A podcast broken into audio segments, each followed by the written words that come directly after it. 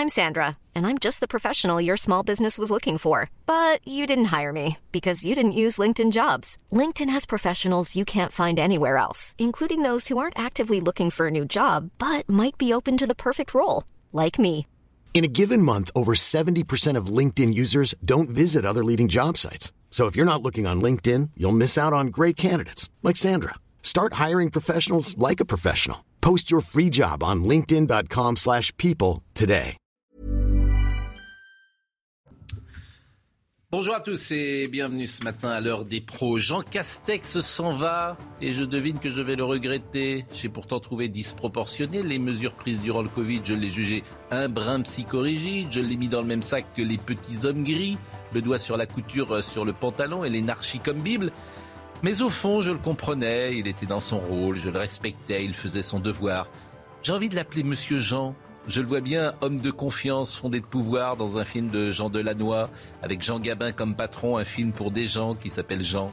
Monsieur Jean est un homme à l'ancienne. Il ne semble pas faire attention à ce qu'on pense de lui. Il aura traversé Matignon avec le même costume, la même cravate, le même coiffeur. Il trace, il exécute, je l'imagine loyal, fidèle, constant. Il devait être bon élève, mais aussi bon camarade, pas le genre à torpiller les petits copains. Monsieur Jean nous ressemble au fond. Il ne sait jamais où il a posé ses lunettes et en même temps, il est Premier ministre. Si loin, si proche. Aux enterrements, Monsieur Jean est ce vieil oncle qu'on embrasse en se disant qu'on devrait le voir plus souvent. Monsieur Jean s'en va. Je l'avais qualifié avec son ami Véran d'un des frères tape dur. Qu'il me pardonne. On sait ce qu'on perd. On ne sait pas forcément ce qu'on gagne. Il est 9h. Nous sommes avec euh, Monsieur Guillain. Simon Guillain. Condamné en 2003 à la perpétuité pour l'assassinat en Corse du préfet Erignac, le bénéfice de la semi-liberté a été octroyé à Pierre Alessandri. Une décision qui pourrait lui permettre de travailler dans la journée en dehors de la prison de Borgo. L'homme est détenu depuis 23 ans. Le parquet fait appel de cette décision. Plus de 6 millions d'Ukrainiens ont fui leur pays depuis le début de la guerre. C'est le haut commissaire aux réfugiés qui l'a indiqué hier à Genève. La Pologne accueille plus de la moitié de ces Ukrainiens, dont 90% sont des femmes et des enfants. Et à l'intérieur même de l'Ukraine, près de 8 millions de personnes ont quitté leur foyer. À 80 km au sud de Los Angeles, un incendie a détruit une vingtaine de maisons de luxe ce jeudi. Environ 80 hectares ont été brûlés, forçant des centaines de résidents à évacuer leur domicile. Les incendies sont très fréquents dans cette région des États-Unis. Nathan Dever, Georges Fenech, Joseph Massescaron, vous les connaissez, ils sont avec nous. Et puis aujourd'hui, nous sommes également avec Philippe Azoulay. Vous êtes producteur, réalisateur et vous avez réalisé Tourner pour vivre, qui est un documentaire consacré à Claude Lelouch, qui est sorti mercredi. Tout à fait. On verra des extraits tout à l'heure, parce que Lelouch est une personnalité importante du cinéma. Et Azoulay est un nom célèbre dans euh, le métier euh, euh, de la photographie ou euh, du film, puisque vous êtes le fils d'une légende, disons-le, Claude Azoulay, dit Zouzou, qui était l'un des photographes de Match, à un temps où Match lui-même était une légende. Et, et à l'époque, vous savez comment étaient recrutés les photographes, paraît-il, de match? Ils étaient recrutés sur leur allure. Il fallait qu'ils soient beaux, élégants. Et euh, les deux frères Mills, c'est ça, qui dirigeaient match, avaient dit sortez dans Paris, roulez dans des décapotables, draguez les filles, soyez, on est dans les années 50-60. C'est pas mal un DRH qui dirait ça aujourd'hui. C'est- une autre époque. Jean Prouveau, je crois, aimait les aventuriers aux belles gueules qui savaient emballer les jolies filles. Donc, euh, voilà. Quel âge il a, votre père? 87 ans. Bon, il nous écoute peut-être? Peut- euh, Non, là, il doit encore dormir. Il, est- à ça une couche- heure le matin. tard. Bon, on va, on va réveiller, euh, on va réveiller euh, Zouzou. Bon, Jean Castex, hier soir, il y a eu un, un dîner, effectivement, et, et- et il a dit ses adieux. euh, et, euh, Peut-être. On sait jamais. Oui, hein. bah, euh, bah, bah, Non, mais ça a été un tel feuilleton que. oui, mais vous savez pourquoi? Parce que On sait euh, pourquoi. Parce que Emmanuel Macron voudrait qu'il reste. Il voulait qu'il reste jusqu'aux législatives. C'est la première fois, Oui. parce que c'est la première fois sur les institutions d'un cinquième que l'on voit un Premier ministre autant retenu par la Manche que par, par un président de la Oui. République. C'est une première. Oui. C'est une première. Mais parce qu'ils Et aussi, ça aurait été une première, ça aurait été aussi également une première s'il était resté jusqu'aux législatives. Parce qu'ils sont complémentaires, parce qu'il doit être loyal, parce que c'est il, est fidèle, parce qu'il fait le job, etc. Mais ce que je disais tout à l'heure, c'est vrai qu'on l'a franchement on l'a beaucoup critiqué ici, hein, sur le côté psychorigide, tape dur, etc. Bon, et c'était même insupportable. Mais il y a toujours un, un lien qui se tisse entre une personnalité publique, d'ailleurs qu'on soit Premier ministre ou acteur de cinéma, et le public. Et il y a un lien sur l'intime. On devine un peu la personnalité euh, qu'il a. Et quand je dis qu'on a l'impression qu'il se moque de ce qu'on dit de lui, qu'il fait pas attention à ses costumes, à ses cravates, etc. Vous voyez qu'il y, y, a un côté serviteur de l'État. Vous voyez, allez, j'y vais, quoi. Je, je, je, je, suis là pour ça. Mais il a, été, recruté sous ses costumes. Il a été, pardon, sous ses costumes. Il a été euh, euh, la Macronie le, le taclait, mais, mais régulièrement, en disant c'est normal, il a un look de province, et il oui. très bien. Alors, et, et c'est d'ailleurs intéressant parce qu'en fait, il a toujours, il a passé cette période pratiquement deux ans en étant en permanence étranger à la Macronie. Étranger. C'est-à-dire que sa fidélité, sa vraie mm. fidélité, le, le, la fois où il a pris des risques politiques, mm. c'est lorsqu'il a euh, commenté le jugement euh, Big Malion sur Nicolas Sarkozy. Mm. Et d'ailleurs, il le dit lui-même, il a préféré, comme secrétaire général adjoint, les deux ans où il était à, à l'Élysée que les deux ans qui viennent de passer à Matignon.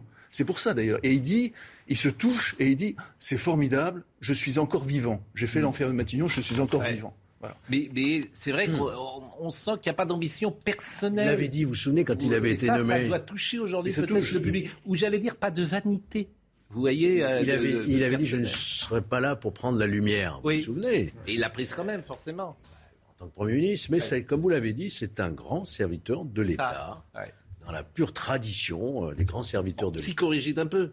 Je sais pas. Bah, psychologique, je, je, trouve que c'est un peu, un peu, un peu sévère peu, comme. Euh... Bah, psych, oui, enfin des En plus, il a un bel accent. Il a fait le oui. travail.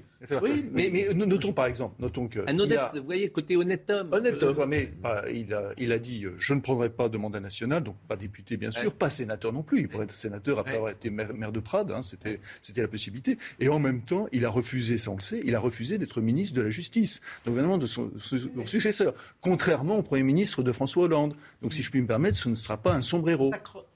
Et en effet, il avait une forme de, de, de, bonhomie, il était un peu blagueur, etc. Oui. Sans doute a-t-il été recruté pour cela au moment où la Macronie euh, savait qu'elle allait prendre des mesures extrêmement dures, extrêmement liberticides, et il voulait un Premier ministre sympathique, cordial, pour faire avaler en mais quelque sorte la, mais la aussi qui a été fait d'ailleurs. C'est aussi oui, davantage. Oui. C'est aussi davantage, parce que quand on regarde... Ça, ça, ça, là où il a été heureux, d'ailleurs il le dit lui-même, c'est quand il a inauguré une usine dans l'Isère qui recrée du paracétamol en France par rapport à la crise sanitaire qu'on a vécue. Parce que c'est quelqu'un, en revanche, qui a euh, l'idée de souveraineté, euh, souveraineté nécessaire dans, ces temps de crise, souveraineté économique, et en même temps le sens des territoires, parce que c'est un homme des territoires. Bon, en tout cas, hier soir, donc, on a vu les images peut-être euh, pendant que nous parlions de ces adieux. C'est Madame Chiappa qui a mis ça sur son compte. Les gens l'ont applaudi.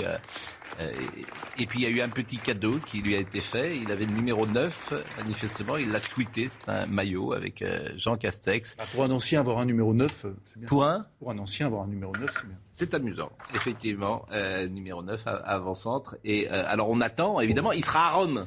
Dimanche. Ah, ça c'est votre ah. portable. C'est ah, Castex. Bah, c'est Castex qui me C'est Jean Castex qui m'a remercié pour, pour, le pour une fois, pour, le pour petit, une fois que je ne dis pas du mal de la Macronie. Pour le petit compliment. Voilà. Non mais il, dimanche, mais, mais, mais on n'est pas à l'abri d'une surprise parce que peut-être que le président, parce que quand le président dit qu'il a trouvé son premier ministre, d'ailleurs, euh, on parle de Madame Azoulay. Je ne sais pas si elle est je n'ai rien à voir. Voilà, nous si sommes très féconds dans la famille, mais là, pas de lien. Mais qui dirige l'UNESCO Elisabeth Borne tiendrait euh, la corde, mais il sera à Rome, par exemple, au Vatican, toujours Premier ministre. Toujours Premier ministre. C'est juste qu'à ce moment-là, d'ailleurs, qu'il va être. Oui. Voilà. Alors peut-être, d'ailleurs, peut-être que dimanche soir, on va avoir justement le. peut-être qu'il va devenir cardinal. Hein. Peut-être c'est son ambition.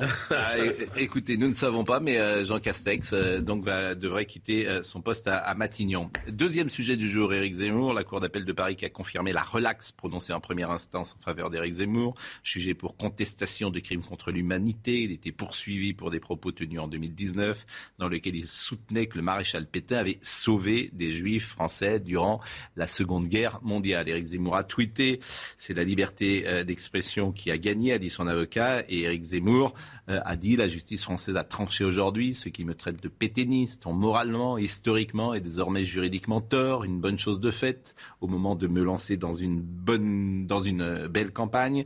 Si les propos de M. Zemmour peuvent heurter les familles de déportés, euh, est-il dit euh, à expliquer la Cour, ils n'ont pas pour objet de contester ou de minorer, fût-ce de façon marginale, le nombre des victimes de la déportation ou la politique d'extermination dans les camps de concentration. Euh, les propos euh, d'Éric Zemmour remontaient au, 2, au 14 octobre 2019 lors d'un débat euh, dans l'émission Face à l'info. Une des décryptages juridiques? C'est une décision euh, de justice parfaitement euh, motivée. Mm crois que dans notre pays, il y a effectivement des délits d'opinion qui sont, enfin des délits d'opinion qui sont des délits donc, c'est le négationnisme notamment. Mm l'appel, la provocation à la haine, etc. Mais on ne peut pas empêcher un débat historique, même si on est entièrement en désaccord avec ce qu'il a dit. Mais le débat, la liberté d'expression, d'interprétation de l'histoire, à partir du moment où ça ne tombe pas sous le coup de ces infractions précises, il a le droit de les exprimer. C'est ce qu'a rappelé le tribunal. La, décision, si je ne me trompe pas, était motivée par le fait que, Pétain n'a pas été condamné euh, au moment de son procès, il n'a pas été condamné pour la déportation des Juifs. Et donc, euh, il y avait cette subtilité euh, juridique de la, de la, jurisprudence de sa condamnation. Pour ma part, moi, je suis assez partisan du modèle à l'américaine. C'est-à-dire que quand il y a des mensonges historiques, ce n'est pas sur les, dans les tribunaux que ça se règle. D'ailleurs, c'est contre-productif parce que les mensonges historiques, ça se rétablit par l'histoire, par, par, par, la parole, par, le, par un travail extrêmement précis de, d'information, de, de, de, réfutation. Oui, mais qu'est-ce que c'est pas ce que vous dites, mais par exemple, je suis sur une émission de télévision. Il y a quelqu'un qui est sur mon plateau qui me dit les chambres à gaz n'ont pas existé. Qu'est-ce que je fais? Je lui dis sortez, monsieur. Je fais quoi? Bah, la question s'était posée. Je veux dire, je lui dis, vous avez le droit de la liberté d'expression. Non, là, c'est une question concrète. Ça, c'est une question. Je lui dis, je lui dis quoi, monsieur, sortez. Oui. C'était le tout. Je lève, je lui mets ma main dans la figure. C'était le tout début du négationnisme en France parce que il y avait, je crois que c'était euh, sur, je ne sais plus sur quelle chaîne de radio, quelqu'un qui avait invité Robert Forisson la première fois. C'est Yvan Levaille qui a invité Robert Forisson dans une émission d'Europe 1 un matin. c'est ça. Il y a eu également un papier euh, du Monde euh, et effectivement, il lui a donné ce jour-là une vitrine euh, étonnante. Parce qu'il pensait qu'il allait, en, 30 secondes, euh, lui dire Mais vous dites des, choses délirantes, etc. Et comme Robert Forisson, par ailleurs, est quelqu'un euh, qui, a, qui avait une formation intellectuelle, etc., il a, il, il, a, il, a, il a réussi à donner l'impression que sa thèse reposait sur des choses. Mais si vous voulez, si, je pense que ce qui est beaucoup plus efficace, mm. c'est de faire un travail, par exemple, sur la question des chambres à gaz. Les preuves que historiques de l'existence des chambres à gaz sont tellement nombreuses. oui, je suis d'accord, mais dans, dans une émission de télévision, je vais non, bien sûr. Vous voyez ce que je veux dire C'est ça qui vous êtes responsable. cette méthode-là qu'il faut. Je suis responsable. Vous êtes en tant qu'éditeur, vous êtes même auteur principal. Souvent, je fais attention à ce. Non, moi, je crois que ce que je voudrais simplement dire, c'est que l'histoire n'appartient ni aux juges, ni aux législateurs, ni aux politiques. Elle appartient aux historiens. Moi, je me méfie toujours des lois mémorielles, des lois. Euh, Et vous les avez votées? Vous m'accusez tout le temps. Tout le temps. C'est tout le temps. Vous êtes le symbole. Moi, Guesso, je n'étais pas député encore. Oui, mais vous l'avez pas remise en cause. Euh, moi, je suis d'accord. Non, mais c'est vrai, votre. Quand je dis vous, parce que vous. non, mais vous, me le dites avec un beau sourire. Mais, mais, non, mais, non, mais moi, je suis d'accord. Je suis un peu d'accord. En plus, je me faisais l'avocat des diables avec Nathan. Je suis un peu d'accord là-dessus. Les lois mémorielles, tout ça. J'entends. J'entends. Mais euh, c'est la liberté d'expression, effectivement, qui est plutôt cadenassée. de judiciariser bah, Je suis d'accord. C'est même pas une question que de liberté d'expression, c'est presque que ça peut parfois être contre-productif. C'est-à-dire que euh, je pense que personne ne va, ne va se dire que parce qu'il y a eu une condamnation judiciaire, il va changer d'avis. Personne parmi les potentiels partisans de Robert Forisson se dit Ah, il a été condamné par la justice, donc finalement, je change d'avis. Non, mais c'est une arme pour les adversaires pour, faire taire. Pour Zemmour, clairement, c'est une arme pour le faire taire. Le premier argument des anti-Zemmour, c'est de dire il a été condamné par la justice française. Bah, c'est le premier argument. Parfois, c'est le seul, d'ailleurs. Moi, condamné ou pas, ça ne change rien sur le fait que quand il dit que, que Pétain a sauvé des Juifs, c'est un mensonge historique. Condamné ou pas. Le, le sujet n'est pas pour moi qu'il soit condamné. C'est que. Bon, en tout cas, et je l'ai dit, d'après je donne la parole à M. Azoulay, puisque dans les films de Lelouch, il y a effectivement beaucoup de politique, hein, d'une certaine manière, et, on parle beaucoup euh, de ces périodes sombres euh, des années 40. Mais je renvoie, c'est la troisième fois que je le dis cette semaine, je renvoie à l'interview de François Mitterrand par euh, Jean-Pierre Elkabbach en 1994, que j'ai vu sur l'émission Rambobina de M. Mm. Cohen dimanche soir. Je vous assure, écoutez François Mitterrand expliquer qu'il y avait des résistants à Vichy euh, c'est formidable, parce qu'en fait, tout ça est inaudible aujourd'hui. Mais comme là, c'était François Mitterrand qui le disait, avec une période qui réclame sans doute plus de nuances qu'elle est jugée aujourd'hui, euh, disons-le. Et c'est François Mitterrand qui en parle sur Bousquet, ça. C'est absolument formidable d'écouter l'ancien président de la République. Moi, je n'étais bien évidemment pas là, mais j'ai l'impression que c'est une époque trouble. Quand j'étais plus jeune, j'ai eu l'occasion de travailler avec Jean Lacouture sur la série De Gaulle. J'étais très très jeune. Et donc, on a rencontré euh, Hirohito, Nixon, Couve de Murville, enfin des gens que je... Olivier Guichard. Couve de Murville qui est arrivé en 43 à Londres, hein. comme Chaban. Hein. Je le dis au passage. Et j'étais très troublé d'entendre ce que racontaient euh, même off-caméra les gens, parce que moi, français, on m'a toujours dit que la France avait résisté et s'était battue. Et quand on écoutait les résistants de l'époque, ils disaient qu'on était une minorité, la plupart étaient communistes, d'extrême droite, étrangers ou juifs. Et les Français n'ont pas résisté dans leur majorité. voilà, ce qui ne veut pas dire que tout le monde a collaboré, mais j'ai l'impression que c'est une époque trouble et c'est difficile de juger. Et on est dans une époque où, grâce peut-être ou à cause des réseaux sociaux, les gens contestent aujourd'hui. Il y a des gens qui nous racontent que les Américains ne sont jamais allés sur la Lune. Donc, c'est-à-dire que mm. les Russes, qui étaient leur ennemi et sont complices, donc ils le savaient mais ne l'ont pas dit au monde. Voilà, c'est autant de choses aberrantes. Mais euh, l'époque est à la contestation et au refus euh, des principes évidents. Donc, euh, Et c'est vrai que dans le domaine, par exemple, du cinéma, à part Jean Gabin qui est parti, ils ont Guitry à jouer, Pierre Freinet a joué, Jean-Paul Sartre. Ils ont fait mieux que ça. A joué. Non seulement il a joué, mais il a créé sa pièce, lui, pendant, l'occupation. Et je, crois que c'est Camus qui était allé le voir et qui, au moment où il était en train de faire répéter, qui lui dit Mais viens, viens. Et Sartre lui avait dit Ah non, non, non, je viens pas. Voilà, non, je viens pas, je reste. C'est. Euh, Éric Zemmour, euh, on en parle parce que, euh, au-delà de cette relax, il s'est présenté hier dans le Var. Alors, est-ce que c'est une bonne stratégie ou pas pour lui de se présenter aux législatives? Nous en parlerons peut-être après le rappel des titres, puisque Simon Guilla est avec nous.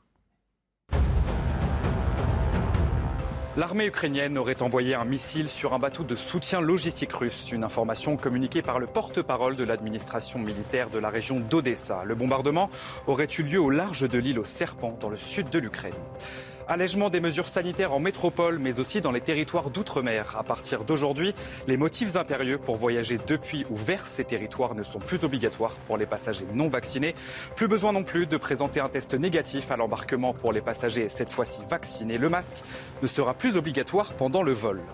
Un séisme de magnitude 5 entendu sur Mars. C'est le plus grand séisme jamais enregistré sur une autre planète que la Terre. Il a, été enregistré par le sismomètre Insight de conception française. Éric Zemmour est donc candidat à Saint-Tropez dans la quatrième circonscription du Var, celle de la ville de Saint-Tropez. Il avait fait 15% des voix au premier tour de la présidentielle contre Et 30 à Saint-Tropez. Pardon? Et 22% à Saint-Tropez même. Oui, contre 32% pour Marine Le Pen et 24% pour Emmanuel Macron.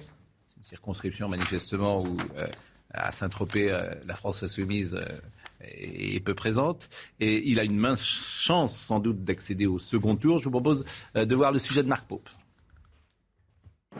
Dans les rues de Saint-Tropez, là où yachts de luxe et vacanciers se croisent, la candidature d'Éric Zemmour est sur toutes les lèvres et elle est plutôt bien accueillie. Moi, je trouve que c'est bien.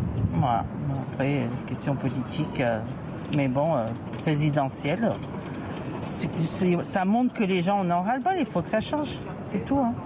Il n'y a peut-être pas énormément de délinquance comme ça visible, mais bon, quand on voit certains reportages à la télé, il y a pas mal de cambriolages, d'attaques et tout quand même. Bon, euh, donc je comprends aussi qu'il y en ait qui peuvent voter pour lui. Hein. C'est dans cette circonscription du Var que le candidat à la présidentielle a fait son plus grand score, 14,7%, un chiffre qui grimpe même à 22,4% à Saint-Tropez. Un territoire qu'il connaît mal pour autant, le président de Reconquête refuse de parler de parachutage. Je suis partout en France chez moi. Tout me relie à la France en général. Mais il n'y a pas de parachutage. Vous savez, la démocratie en France, il n'y a jamais de parachutage. C'est une implantation. Éric Zemmour a longtemps hésité avant de se lancer dans les législatives. Celui qui souhaitait une alliance avec le Rassemblement national sera finalement opposé à un candidat RN ainsi qu'à la députée macroniste sortante. Donc le parachutage n'existe pas. Bah, il a, D'abord, moi, si vous voulez, les, parachutistes, moi j'aime bien. les parachutistes sont ceux qui viennent sauver, hein, généralement. Non, c'est une attitude, je qualifierais moi un peu de. C'est le pont d'Arcole, hein, pour lui, c'est Bonaparte, c'est le chef, général en chef, qui vient montrer l'exemple, qui n'a pas peur de se frotter le suffrage C'est une bonne stratégie. Oui, je crois que c'est une bonne stratégie. Autrement, même si euh, donner l'exemple. Alors s'il n'est pas élu, s'il perd et que il y a que les batailles qu'on ne mène pas et qu'on est sûr de perdre, donc il a il a raison d'y aller. Moi, je qualifierais. Enfin, je me fais penser euh, Éric Zemmour à une météorite. Il arrive, boum, il impacte. Une onde de choc incroyable, il monte à 17-18%, vous vous souvenez, mm. les sondages. Il impose un thème très fort dans la campagne. Ça, ça restera incontestablement. Mm. Puis après, l'onde de choc, elle, se, elle retombe, voyez-vous. Aujourd'hui, bon, s'il est élu, il y aura une voix, une voix dissonante au sein de l'Assemblée nationale, euh, qui pourrait être intéressante, parce que c'est mm. quelqu'un de évidemment forcément intelligent et, capable d'idées novatrices. Mais euh, pour autant, c'est pas un troisième tour. Hein. C'est pas Mélenchon qui dit je vais être premier ministre. Mm. Il est parfaitement conscient. Et puis n'oubliez pas une chose, c'est que là, il y a la question du financement des partis politiques. C'est vrai qu'ils vont présenter beaucoup, beaucoup de candidats. Vous obtenez un peu plus d'un euro par, euh, par, voix par, voix. Un 24, un 27. Voilà. Et donc ça, ça va permettre euh, à Ça fait combien à l'arrivée? Ah, ça peut faire euh, un pactole. C'est d'ailleurs pour, hein. pour, ça que le Rassemblement national euh, en présente partout. C'est aussi une des raisons. Mmh. Pas simplement par le financement des partis. aussi, bien sûr. Et c'est d'ailleurs une, c'est d'ailleurs une anomalie, on en a parlé ici, le fait que les partis politiques soient financés, c'est une fois pour toutes, c'est-à-dire pour les législatives, ça va déterminer pendant cinq ans, quel que, soit le résultat, quel que soit le résultat par ailleurs. Donc ça, c'est quelque chose qui est vraiment une anomalie, un député, une particularité, aussi, une hein, particularité juste sur juste sur Eric Zemmour, il a, euh, Georges Fenech l'a rappelé. Hum, d'abord, euh, il a le, courage d'y aller par rapport à Jean-Luc Mélenchon qui n'y va pas. Euh, hum. qui lui est censé être Premier ministre. Donc un Premier ministre qui ne va pas, euh, c'est quand, même à la bataille pour législative, c'est quand même assez, assez, assez curieux. Voilà. Mm. Donc, euh, je pense qu'il avait, euh, je pense qu'il a raison. Euh, je pense qu'il y a une certaine forme de panache avec lui. Maintenant, s'il était le seul élu, pour le coup, il aurait peut-être qu'il il, va se sentir seul. Il se sentirait un peu seul. Donc, ce serait une forme de, de... non inscrit. Oui. Ah oui, oui c'est le non inscrit. Alors écoutons ce qu'il a dit hier pour justifier sa candidature. Un Barès ou un D'Annunzio voilà. à l'Assemblée. avec une voix. Écoutons, écoutons ce qu'il a dit sur sa candidature. Je voudrais d'avance euh, couper court à toutes les caricatures euh, qu'on va lire et qu'on va entendre dans tous les médias. Cette circonscription ne se réduit pas à Saint-Tropez. D'ailleurs, vous avez vu, je n'ai pas mis mon képi de gendarme pour venir vous voir. cette circonscription ne se réduit pas à Saint-Tropez, ça ne se réduit pas non plus euh, à des riches dans des villas. Il y a aussi des gens plus modestes, il y a aussi des logements sociaux, euh, il y a des gens qui travaillent. Euh, il, n'y a pas seulement des gens qui travaillent pour le tourisme, il y a aussi des agriculteurs, il y a des pêcheurs, il y a des viticulteurs, euh, il y a des policiers, des, gendarmes, etc. Non, cette circonscription, en fait, résume assez bien toute la France.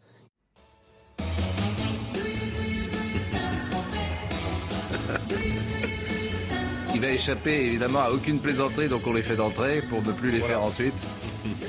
Gendarme. Et euh, c'est lui qui a parlé de gendarme. Euh, il y a euh, sur les réseaux sociaux TC, vous savez, croisons-les. Donc, qui a fait Guillaume TC, donc croisons-les. Donc, il a fait effectivement le gendarme avec Éric Zemmour.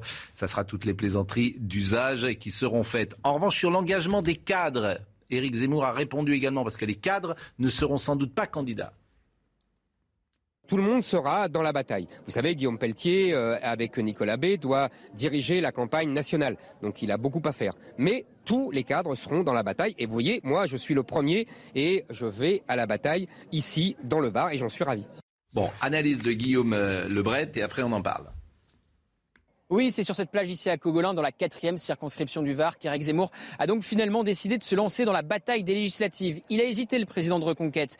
Plusieurs de ses cadres n'y vont pas, comme Marion Maréchal, car elle est enceinte, comme Nicolas Bay, comme Gilbert Collard, même Guillaume Pelletier, vice-président du mouvement d'Éric Zemmour, député sortant du Loir-et-Cher, pourrait décider eh bien, de ne pas se euh, représenter. Alors Éric Zemmour, il a fait un bien meilleur score qu'à l'échelle nationale ici. Il a fait euh, près de 15%. Et puis il y a cette ville très symbolique de euh, Saint-Tropez, où il a fait 22% l'un de ses meilleurs scores. Mais en contrepartie, il y a des critiques. Certains disent eh bien, que Saint-Tropez est une ville très bling-bling, comme cette circonscription. Éric Zemmour répond que le Var, ce n'est pas que cela. Il sera d'ailleurs ce matin sur un marché au contact direct de la population.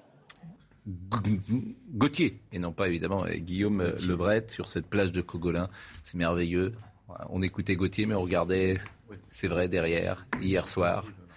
En revanche, magnifique vue. En revanche, c'est bien Guillaume Pelletier hein, oui. qui, euh, qui d'ailleurs, euh, je, serais assez étonné s'il n'y allait pas, parce que localement, localement, il a toutes les chances d'être élu. Il, a toutes les chances d'être élu.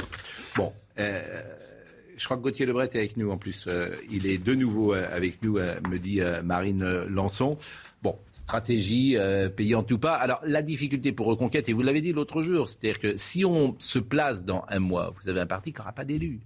Donc comment vous existez sans élus Alors effectivement, peut-être euh, le Front National a existé sans, sans élus. de toute façon, enfin moi c'est ce que je, pense depuis le début, le véritable rendez-vous pour Reconquête, pardon, mm. ce sont les européennes.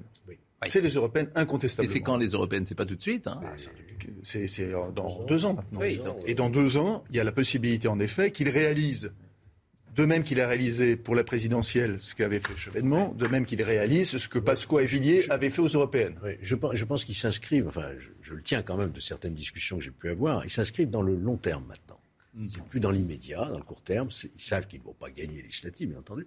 Donc ils s'inscrivent dans le long terme pour imprégner le débat et continuer ce qu'a voulu lancer et qui n'a pas réussi Éric Zemmour, l'union des droites. Il reste convaincu que c'est l'union des droites qui permettra de l'emporter. Donc ils s'inscrivent dans le long terme. Quoi. Mais, c'est, pardonnez-moi, mais l'union des droites, elle est impossible. Vous avez vu les 15 jours, il faut tirer les, les conclusions. C'est-à-dire que les idées, si tant est que ces idées-là, conservatrices et libérales, au fond, elles puissent être portées, elles ne peuvent être portées que par euh, des gens euh, qui ne sont pas euh, aussi connotés, je ne sais pas si c'est le bon terme, que Marine Le Pen. C'était l'analyse qu'avait fait Éric Zemmour, tant qu'il y aura Le Pen. Exactement, ou même Éric Zemmour. C'est-à-dire que, je veux dire, il y a quelque chose pour le grand public, manifestement, au-delà des idées qu'il porte, à travers euh, ce mouvement, à travers peut-être sa personne, qui fait que les gens n'adhèrent pas forcément. Oui, l'Union des droites, ça avait marché en 2007, quand il y avait la stratégie de l'aspirateur de la droite, entre guillemets, modérée ou institutionnelle, qui aspire les ah, voix, mais sans faire d'alliance euh, dans les faits.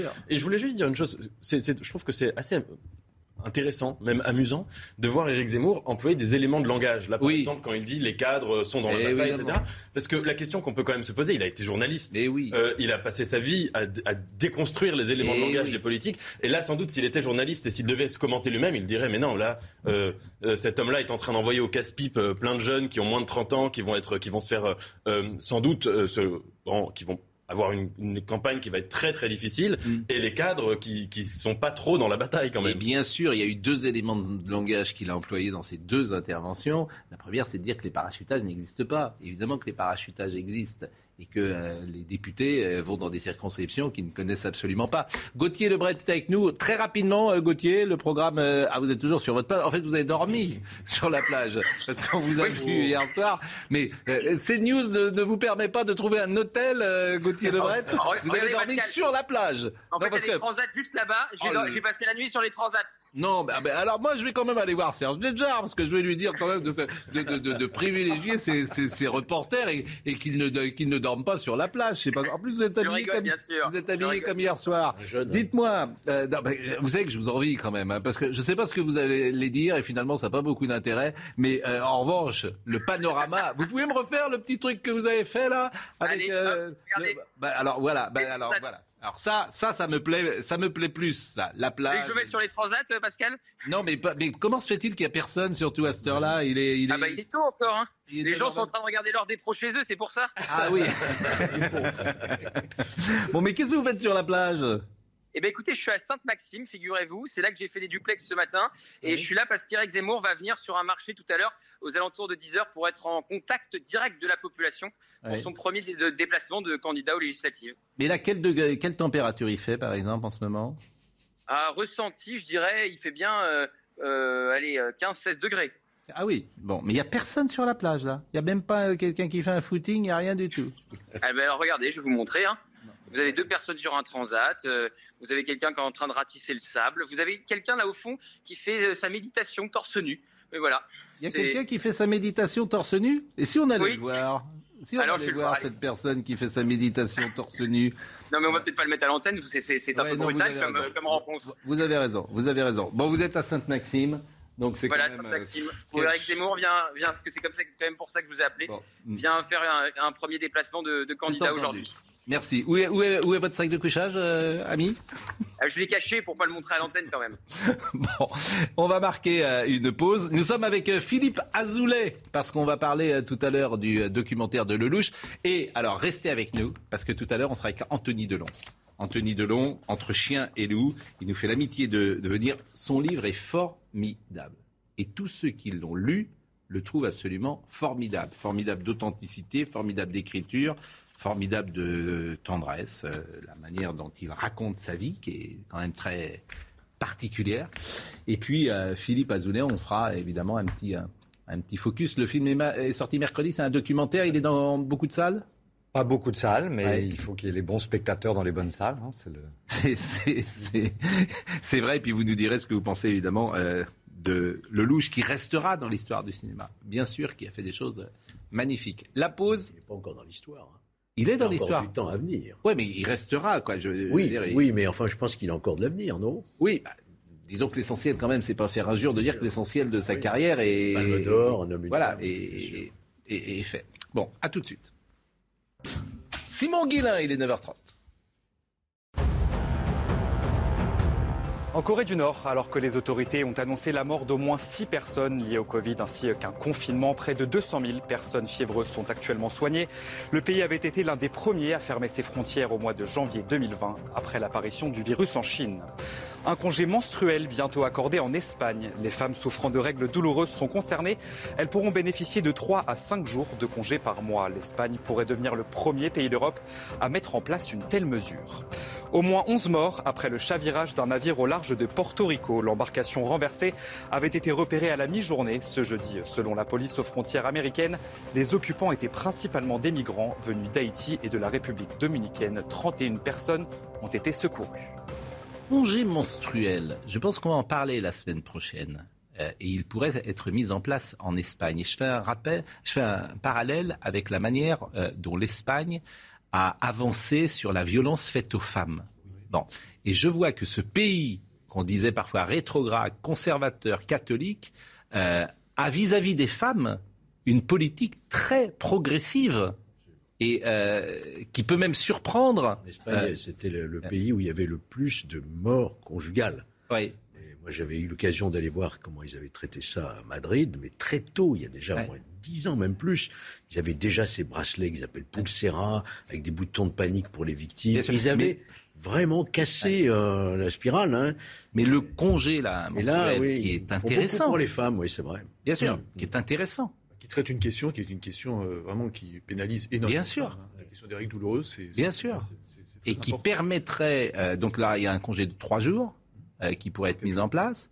en, France, on parle d'un congé de une journée qui pourrait être mis en place. Et, je trouve que c'est un sujet de société vraiment extrêmement intéressant et qui montre effectivement le. Ils sont avant-gardistes, oui. Une forme de progrès social on peut le dire euh, comme ça, sociétal. Euh, d'accord. Un mot sur euh, Jean-Luc Mélenchon qui ne se présente pas à Marseille par rapport, à Zemmour, oui. Oui. C'est la situation inverse. C'est le Premier ministre, c'est le Premier ministre qui se présente, voilà, qui va être. c'est dur d'être député. Hein. C'est déjà aller tous les, tout le temps en permanence, la permanence, les trains. Ah rencontrer les électeurs, passer des nuits dans l'hémicycle. Quand vous avez 70 ans, ce qui est son cas, je crois qu'il a 70 ans, après beaucoup de mandats, je ne sais pas combien il a fait de mandats en tout, ça use, ça fatigue beaucoup. Et je pense qu'il a voulu se réserver pour organiser son parti, enfin cette confédération. Et puis c'est la situation inverse. La dynamique est quand même plutôt de leur côté dans un grand nombre de circonscriptions, donc il n'a pas besoin de se présenter parce que sinon il passe pas pour celui qui envoie les autres se faire euh, se faire trucider. et puis il avait quand même. C'est juste baroque parce que son affiche est juste baroque. Hein. Se présentant comme premier ministre, faisant campagne, les personnes font campagne, alors que lui-même ne se présente pas. oui, mais euh, c'est un coup de, com, c'est un coup de com qui est plutôt réussi. Écoutez, euh, Jean-Luc Mélenchon, c'est Manuel Bompard qui va se présenter dans sa circonscription, mais Manuel Bompard effectivement, euh, ne dit rien de nouveau là-dessus. En revanche, Jean-Luc Mélenchon, euh, il se projette sur le second tour. Écoutons-le. Nous serons présents au deuxième tour dans au moins 80% des circonscriptions. Des premiers ministres qui n'ont pas été députés, il y en a eu 6 sur 24 dans la Ve République. Et le dernier, c'est celui qu'on a en ce moment, M. Castex, qui n'a jamais été député. On va gagner et je serai Premier ministre.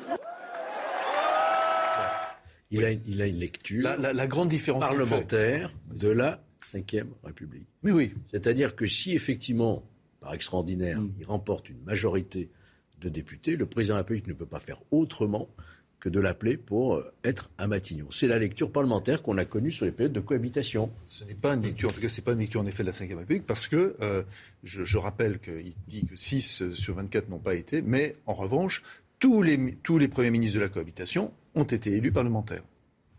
Euh, il était parlementaire. Euh, il était parlementaire. Si... dans le 15e arrondissement. Oui, oui, ils étaient tous. Mais tous. C'est pas une exigence constitutionnelle, ça. C'est une nécessité. Pourquoi c'est une nécessité Dominique de Villepin n'a jamais été élu. Pourquoi c'est une nécessité dans, le mécanisme du, dans le mécanisme du choix Parce que non, mais c'est un élément important. Pourquoi? Parce que euh, le premier, le, le, président de la République, c'est au sein de l'Assemblée nationale qu'il choisit. Mm. Pourquoi? Parce qu'il doit y avoir ensuite après un vote. Voilà. Donc tout simplement pour cette raison. C'est tout. C'est-à-dire qu'au moment où le Premier ministre. Donc il s'assoit sur les, les institutions de la Ve République. C'est ça. Mais d'ailleurs, le cas que vous décrivez est intéressant. Par exemple, le, le, cas que vous décrivez hmm. euh, est intéressant. C'est-à-dire que le, le, président de la République, en cas euh, d'une majorité NUPS à l'Assemblée nationale, il désigne, par exemple, Manuel Bompard et quelqu'un d'autre. Qui dit non. Il dit non. Il est obligé. Vous il croyez, est obligé de dire oui. Vous, vous, croyez que Mitterrand a pris Jacques Chirac de gaieté de cœur Jacques Chirac était imposé par son parti qui venait de gagner législatives comme le chef de file de la majorité. Mitterrand est obligé de le prendre. Il avait une lecture. On le sait. Non, non, Mitterrand à l'envers là. Parce que Mitterrand, le premier, a joué avec la Constitution pour euh, créer de facto la cohabitation, mais en tant que président. Mm. Et là, lui, il joue avec la Constitution, mais en tant qu'opposant pour imposer cette lecture de la cohabitation où on élit directement. Non, mais il y a, la majorité parlementaire. C'est la majorité parlementaire qui décide. C'est tout. Parce que le choix de François hmm. Mitterrand à l'époque, en effet, c'était plus Valéry Giscard d'Estaing que Jacques Chirac. Gérald Dahan, que vous connaissez, l'imitateur, il est candidat, alors on va dire NUPS, hein, visiblement, N-U-P-E-S, NUPES. Il se, présente à, euh, il se présente à la députation dans la troisième circonscription de Charente-Maritime sous l'égide de euh, la nouvelle Union populaire économique et sociale. Avant, il prenait la voix des autres. Aujourd'hui, donnez-lui la vôtre. Elle Moins un peu d'ambiance et d'humour. il a été candidat en 2017 pour la France insoumise. Euh, il n'aura pas parti facile parce qu'au premier tour de la présidentielle, Jean-Luc Mélenchon s'est retrouvé en troisième position avec 18% euh, des voix. Et puis Jacques Lambert, dans les infos également du jour, il est désinvesti, lui. Il est député socialiste. Jérôme Lambert. Jérôme.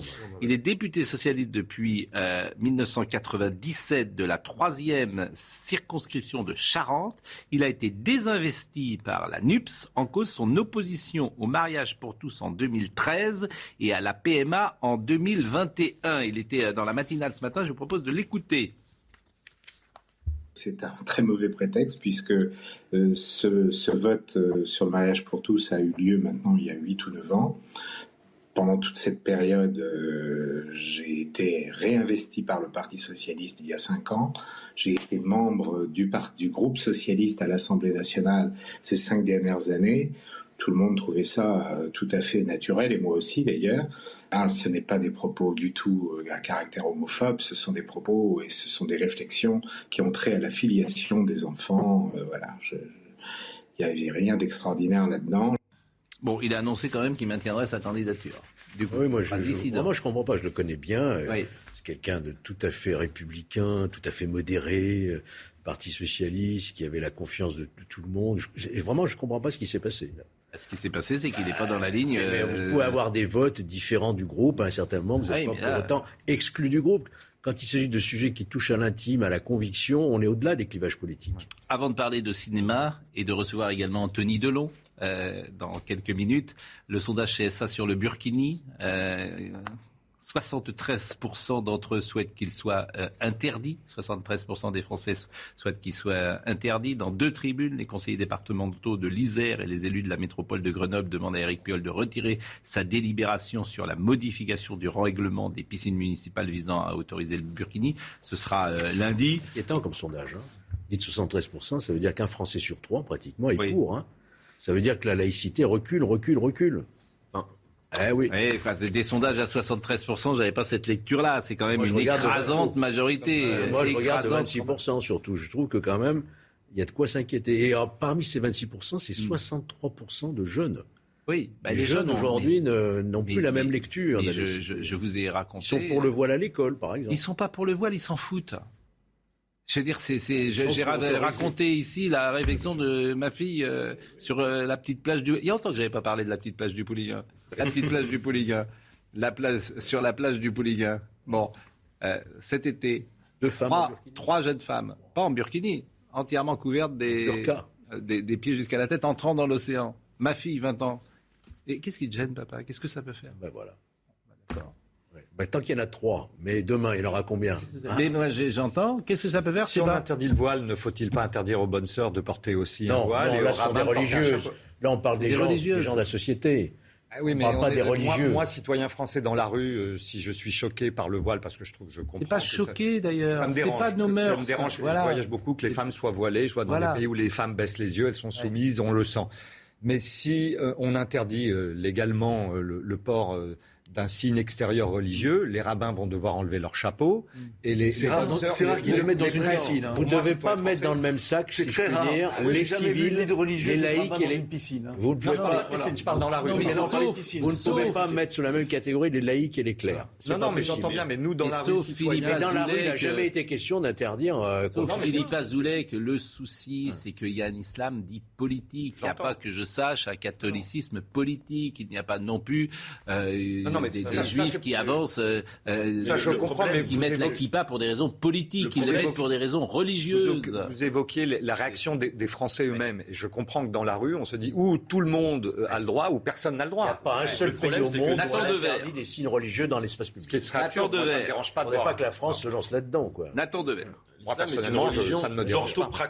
C'est-à-dire que, contrairement, euh, par exemple, au christianisme, c'est une religion où c'est la loi qui passe, qui passe avant l'amour. Oui. Le rapport à Dieu passe par la loi. Ah oui. Donc ça veut dire que les... Euh, euh, oui, il y a parmi les femmes qui portent le voile, certaines qui le font par contrainte, d'autres par revendication autre que religieuse, mais dans le cœur même de l'islam, il y a cette importance, cette prééminence de la loi qu'il n'y a pas dans d'autres religions. Premièrement. Et deuxièmement, je, je, sais que je vais être un peu minoritaire, mais moi, le burkini concerne combien de personnes en France? Quelques milliers. Bon, j'aurais préféré voir 76% des Français s'inquiéter du fait que tous les Français devaient porter le masque. Hein Parce que ça, ça nous concernait tous. Ça ne concernait pas 4000 personnes en, en France. Vous voyez? Donc si on est attaché au fait de montrer son visage, avant d'aller se faire une fixette sur 4000 personnes en France, on peut peut-être se dire, mais là, ceux qui ont interdit, parce qu'aujourd'hui, la France n'est pas dirigée par un imam qui exige le port du voile pour toutes les femmes. Non, mais la France a été dirigée par un gouvernement qui a exigé le port du masque pour tous les Français. c'est pas le même débat. Non, mais évidemment que c'est différent. Mais quand on est attaché au fait de montrer son visage, hein, quand, quand par exemple, quand on est attaché à Lévinas, le visage, etc., moi j'aurais préféré que l'inquiétude sur le masque. Enfin, la différence, la, la, différence, la, différence, pardon, Nathan, qui est, qui est quand même assez notable, c'est que le masque, maintenant, nous pouvons l'enlever, tandis que les personnes qui mettent le voile, elles ne peuvent pas l'enlever après. Voilà, c'est toute la différence. En France, voilà. C'est toute la différence. En France, elles peuvent l'enlever. Pardon, elles peuvent l'enlever. Alors on voit que vous, on voit que vous vous baladez pas vraiment, on va vous pas vraiment dans certains quartiers. Parce que le fait, après l'avoir mis, de l'enlever, je vous assure que pour un nombre de jeunes femmes, c'est un vrai problème. Je n'ai pas dit toutes, j'ai dit certaines Voilà, la loi Simon, c'est ça le problème. Alors que ce n'est pas une obligation dans le Coran. Hein. Il y a aussi cet élément. Simon Guillain, vous avez vu l'autorité de, de Vous avez vu, on respecte cette table. C'est ça que j'aime. il faut tenir comme un plateau. Exactement. Simon Guillain, et après on parle de Lelouch. Les investigations sur le scandale des pizzas Buitoni confiées à un juge d'instruction contaminé à la bactérie E. coli. Ces pizzas auraient provoqué la mort de deux enfants. L'information judiciaire a été confiée pour homicide involontaire à l'égard d'une personne. Blessure involontaire concernant 14 personnes et mise sur le marché d'un produit dangereux pour la santé et mise en danger d'autrui. Un squelette de dinosaure vendu aux enchères à New York. Il a été adjugé pour 12,4 millions de dollars à un client asiatique. Baptisé le Raptor, il a inspiré Jurassic Park. Il est constitué de 126 os fossilés et mesure plus de 3 mètres de long. Et enfin, la star du PSG, Léo Messi, est le sportif le mieux payé au monde en 2021 avec quelques 130 millions de dollars de revenus. LeBron James est deuxième avec 121 millions et c'est Cristiano Ronaldo qui complète le podium avec 115 millions de dollars. Je salue Jean-Marc Morandini qui est en direct de Marseille et qui sera à la Cité des Calistes dans à 10h30. Les habitants de celle-ci sont victimes du squat des appartements qui s'accompagne par une hausse de la violence. En début de semaine, une vaste opération de police a été mise en place pour expulser les squatteurs. On en a parlé depuis huit jours. Et à partir du moment où on en a parlé, tout a été réglé. Jean-Marc Morandini est sur place, tout se passe bien. Alors, pour l'instant, tout se passe bien. En effet, on est juste euh, devant, vous allez le voir, on est juste devant le bâtiment G. C'est le fameux bâtiment dans lequel il y avait des squatteurs, dans lequel euh, la police est intervenue pour déloger les squatteurs. Alors, vous voyez l'état, c'est pas terrible, hein, c'est le moins euh, qu'on puisse dire. On, va avancer un petit peu. Regardez, alors, c'est vrai que le sol, c'est un peu compliqué aussi. c'est assez sale. Hein. On est arrivé il y a une heure environ. J'ai pas arrêté de parler avec des habitants ici qui sont très contents qu'on soit là parce qu'ils ont envie de montrer la réalité. Ils ont envie d'expliquer comment euh, les choses se passent vraiment. On tentera également de monter dans, cet immeuble G, dans ce bâtiment G. On va tenter d'aller à l'intérieur tout à l'heure pour euh, vous montrer euh, ce qu'il en est, comment les choses se passent. On a déjà repéré sur un mur, il y a tous les tarifs de la drogue, les tarifs du shit, les tarifs de la cocaïne. Enfin, tout est affiché. C'est assez surréaliste à, à l'intérieur du bâtiment. Vous allez voir ça tout à l'heure en, en, direct pendant l'émission. Et c'est vrai que là, les choses sont calmes. Alors, on nous a dit, on nous a répété en général, le matin jusqu'à 10, 11 heures, c'est plutôt calme parce que les gens dorment. mais ensuite ça s'agite un peu. Et puis, on va vous dire la vérité, on vous cache pas qu'il y a des forces de l'ordre qui sont en nombre, et on les remercie d'ailleurs de nous aider à faire ce direct. Mais c'est vrai qu'ils ont plutôt sécurisé le quartier. Et puis tiens, je, suis en train de voir pendant que je parle. Alors, on, on, va se tourner. Regardez là-bas, ils sont en train de, de tout dégager. Il y a une grande poubelle. venez, on va on va se rapprocher un petit peu. Voilà, ils sont en train de, de dégager. Ils sont en train de murer également certains appartements, ce qui n'avait pas été fait pendant des semaines, voire euh, pendant euh, des années euh, ici. Et c'est vrai que c'est le grand nettoyage. On a même vu des gens en train de couper l'herbe tout à l'heure. Les habitants me disaient, mais on n'a jamais vu ça depuis qu'on habite là. Il y avait un monsieur qui était là depuis 25 ans. Il m'a dit, on les a jamais vus venir entretenir l'herbe. Donc voilà, il est en train de se passer quelque chose d'un peu magique dans cette cité. Eh bien, merci. On suivra ça à 10h30. Jean-Marc Morandini, préfet euh, des Bouches-du-Rhône, euh, désormais, qui a été nommé euh, par, par la chaîne préfet des Bouches-du-Rhône. Vous êtes plus efficace que le préfet. Je vous félicite. Bon, Philippe Azoulay, le louche. C'est un génie. C'est un des plus grands cinéastes de notre patrimoine, incontestablement. Il y a ceux qui l'aiment, ceux qui ne l'aiment pas, mm. mais depuis 60 ans, il est là, il occupe le terrain, et c'est un des auteurs cinéastes qui, fait qui a fait le plus d'entrées.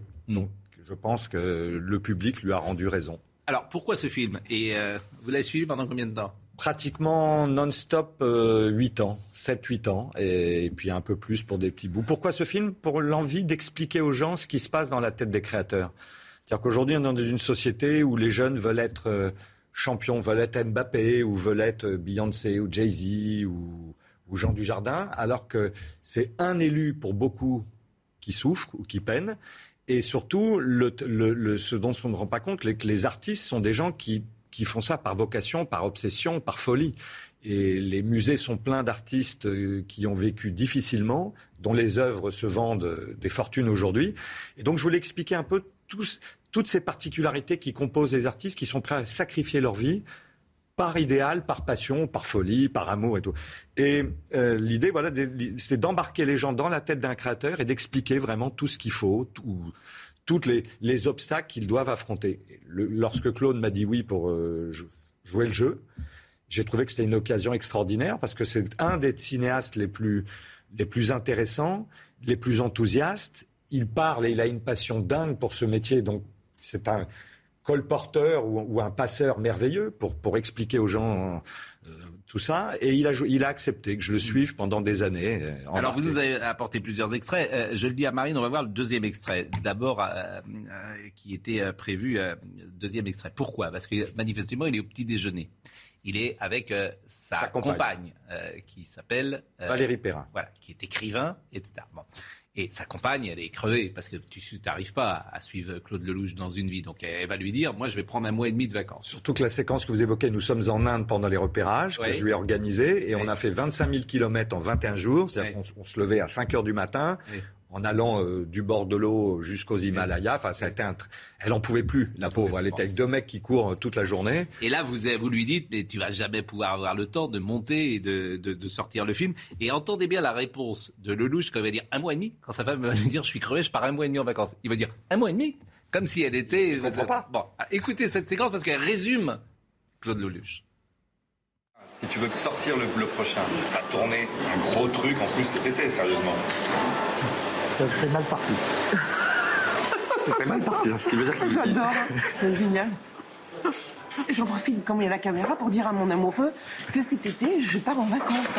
Je ne suis pas disponible du 15 juillet jusqu'à fin août. Un mois et demi. Il ne comprend pas. Ça fait deux ans que je bosse, deux ans que je bosse. 24-24, j'en peux plus, je me barre. Non, mais tu peux pas faire un gros film entre les deux, c'est pas possible, sérieusement. Tu pourras pas le tourner, le monter. On a déjà des dates bloquées.